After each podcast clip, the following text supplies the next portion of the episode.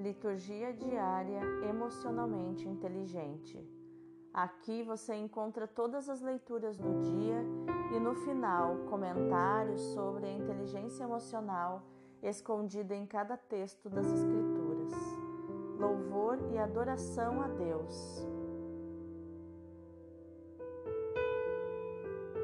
Hoje é segunda-feira, 3 de maio de 2021 dia de São Felipe e São Tiago.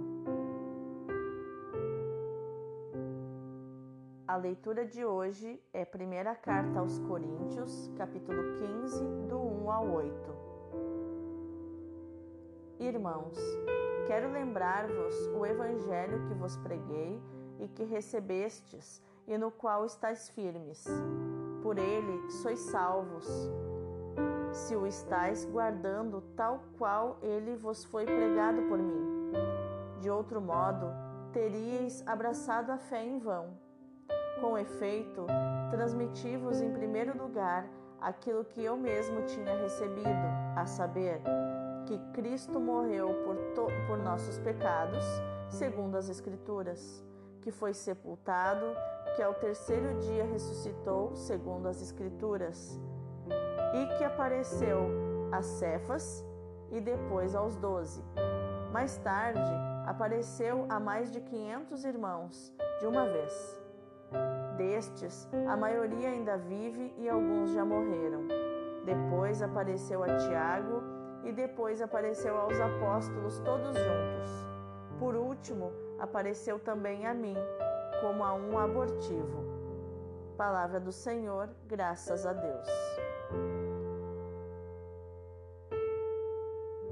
O salmo de hoje é o 18, 19, do 2 ao 3 e do 4 ao 5.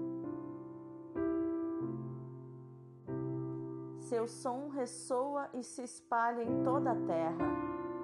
Os céus proclamam a glória do Senhor e o firmamento a obra de suas mãos. O dia ao dia transmite esta mensagem, a noite à noite publica esta notícia não são discursos, nem frases ou palavras, nem são vozes que possam ser ouvidas. Seu som ressoa e se espalha em toda a terra, chega aos confins do universo a sua voz. Seu som ressoa e se espalha em toda a terra. O evangelho de hoje é João 14, do 6 ao 14. Naquele tempo, Jesus disse a Tomé: Eu sou o caminho, a verdade e a vida. Ninguém vai ao Pai senão por mim. Se vós me conhecesseis, conheceríeis também o meu Pai. E desde agora o conheceis e o vistes. Disse Filipe: Senhor, mostra-nos o Pai, isso nos basta. Jesus respondeu: Há tanto tempo estou convosco e não me conheces, Filipe? Quem me viu, viu o Pai. Como é que tu dizes, mostra-nos o Pai?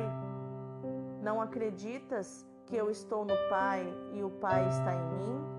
As palavras que eu vos digo, não as digo por mim mesmo, mas é o Pai que, permanecendo em mim, realiza suas obras. Acreditai-me, eu estou no Pai e o Pai está em mim. Acreditai ao menos por causa destas mesmas obras. Em verdade, em verdade vos digo: quem acredita em mim fará as obras que eu faço e fará ainda maiores do que estas, pois eu vou para o Pai, e o, e o que pedirdes em meu nome, eu o realizarei, a fim de que o Pai seja glorificado no Filho. Se pedirdes algo em meu nome, eu o realizarei. Palavra da salvação, glória a vós, Senhor.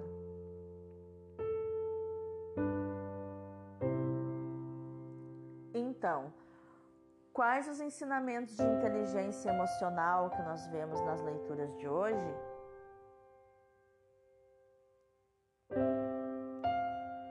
Na leitura de hoje, nós vemos a carta que Paulo escreveu à sua comunidade em Corinto, na Grécia pessoas muito inteligentes que gostava muito de aprender e estudar. Nesta parte da vida de Paulo, ele já adquiriu bastante autoconhecimento e um nível de, de autoconsciência é, muito elevado, que o permite ter liberdade de dizer é, de si mesmo, de se chamar de abortivo. O que, que significa um abortivo? Significa prematuro, fracassado, azarado, é, frustrado, malogrado, que nós chamamos, né? Malogrado ou azarado. É isso que significa abortivo. Como se Paulo quisesse dizer que não era para ele ser apóstolo, não era para ele ter recebido uma missão tão grandiosa, que realmente é por graça de Deus tudo que ele faz, tudo que ele realiza. A inteligência emocional de Paulo nessa, nessa época é impressionante, porque ele já começa como um bom líder, né, como um excelente líder, ele já começa elogiando a comunidade, né, dizendo o quanto ele fica feliz da comunidade estar firme no Evangelho, né? não distorcer o Evangelho. E ele agradece pela, por essa fidelidade. E Paulo também, é, além de anunciar o querigma através desta carta e dizer que tudo o que aconteceu com Jesus foi para se cumprir as Escrituras, ele fala da sequência de depois que Jesus ressuscitou, apareceu primeiro a Pedro, Cefas, e depois aos doze.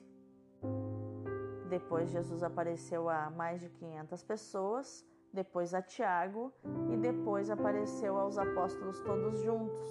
E por último apareceu a Paulo.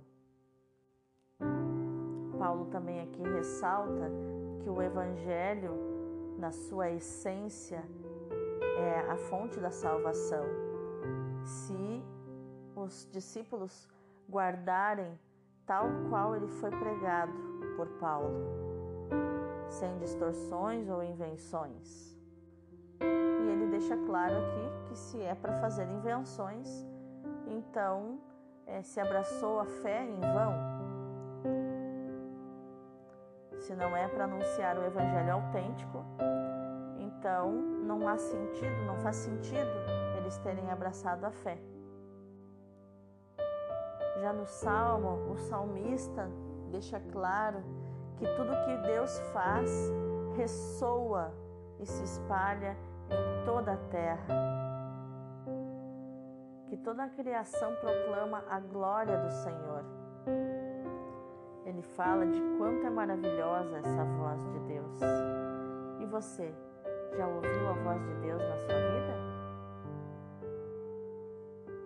No Evangelho, novamente aparece esse trecho do Evangelho de João, onde Jesus esclarece que Ele é o caminho, a verdade e a vida.